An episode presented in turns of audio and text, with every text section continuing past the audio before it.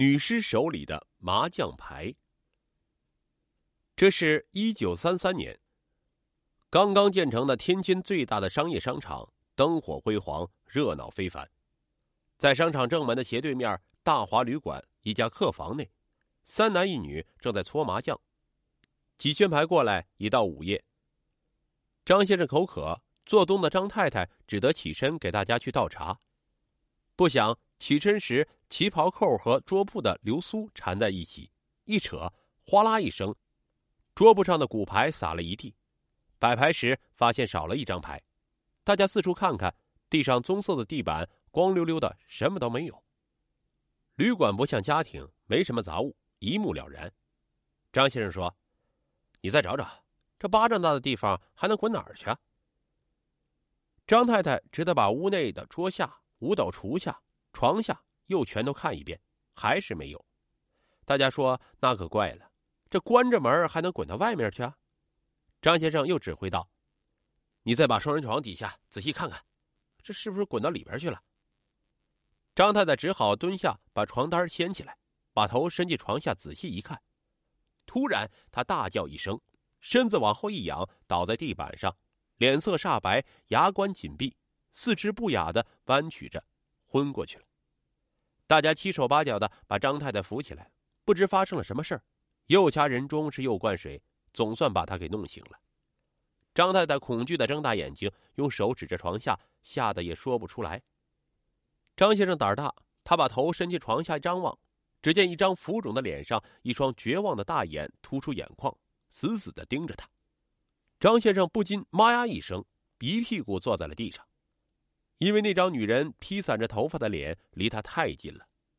这时，墙上的德国挂钟正是午夜十二点。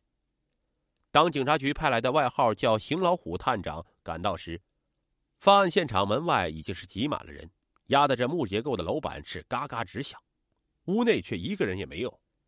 邢探长用粗壮的肩膀挤进屋内，向四个当事人询问一遍过程，便嘱咐两助手把双人床整个掀起。只见那具女尸斜着被布条反捆在床屉的底部铁条上，怒目圆睁，吐着舌头，面目狰狞，连自认胆儿大的邢老虎都倒吸了一口凉气。据法医现场尸检，死者四十岁左右，皮肤白皙，只有轻度的磕伤，穿戴讲究，戴一长方形金壳手表，不像是劳作之人。因颈部被强有力的双手扼住，窒息而死。死亡时间在二十四小时以上。邢探长蹲在尸体旁观察着这死不瞑目的女人，是何人如此残忍狡猾，将人饿死又反绑在床下呢？因为凶手肯定知道，不管白天黑夜，将这个尸首运出旅馆是不可能的。如果不是那四个房客因找丢失的骨牌发现尸体，不知还要几天才能被发现呢。而那时，凶手早已经是逃之夭夭了。当他站立起来时，发现那女尸一只手死死的握着。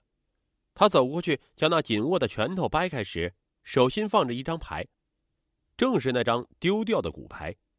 邢探长不禁毛骨悚然。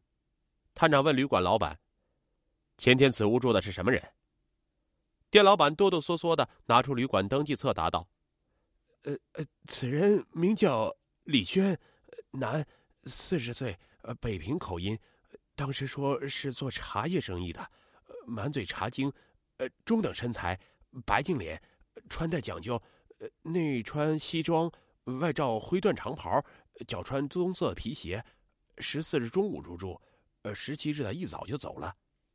店老板抹了一把汗，邢探长点点头，又问道：“他在这几天和什么人有来往？”“呃，他基本没怎么出店呢。”呃，只和一个来找他的年轻女子厮混，那女子二十七八岁，穿戴妖娆，不像个正经人家出身。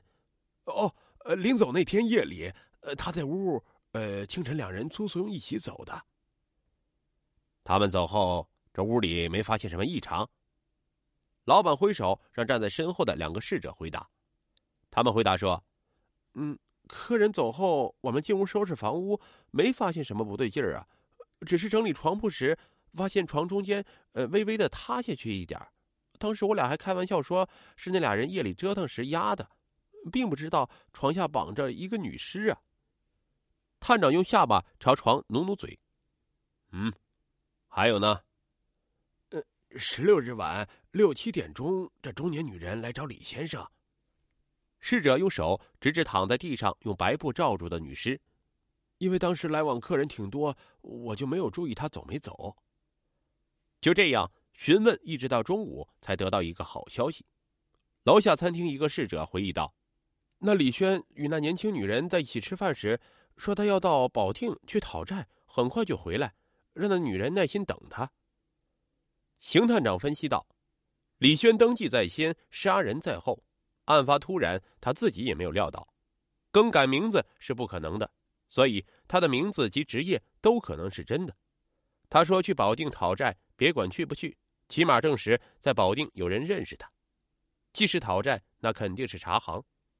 保定能有多大？不会一点线索都没有。而且他既在天津落脚，那肯定茶行也有人认识他。大家都同意探长的分析。事不宜迟，决定兵分两路。邢探长带两人直扑保定，助手小工留在天津探查茶行。保定离天津很近，邢探长一行三人当晚就到了那里。转天的寻找开始挺顺利，有两家茶庄说认识茶商李轩，甚至有一家还说李轩在十七日下午还来讨过债，因茶庄没有多少现金，只给他结了一百多大洋走。但不知道那李轩家住何处，只是在十几年前有一个叫郑范杰的老茶商介绍而来认识的，而他这几年生意做得并不好，还介绍说李轩脸上有抓伤，并且有一位年轻女子相随。究竟去哪儿了也不知道，问了几家也不清楚，线索断了，只得打道回京。回京后，由公探员带头的追查小组也没有查到线索。晚上，探员们碰头时，有人提出增加人手，加快对茶庄的探寻，因为谁也说不消天津有多少茶庄。郑探长问：“究竟他们茶行归谁管呢？”龚探员回答：“自然是归商会管了。”总商会就在城里的官银号一带。我们去那儿问问。邢探长决定。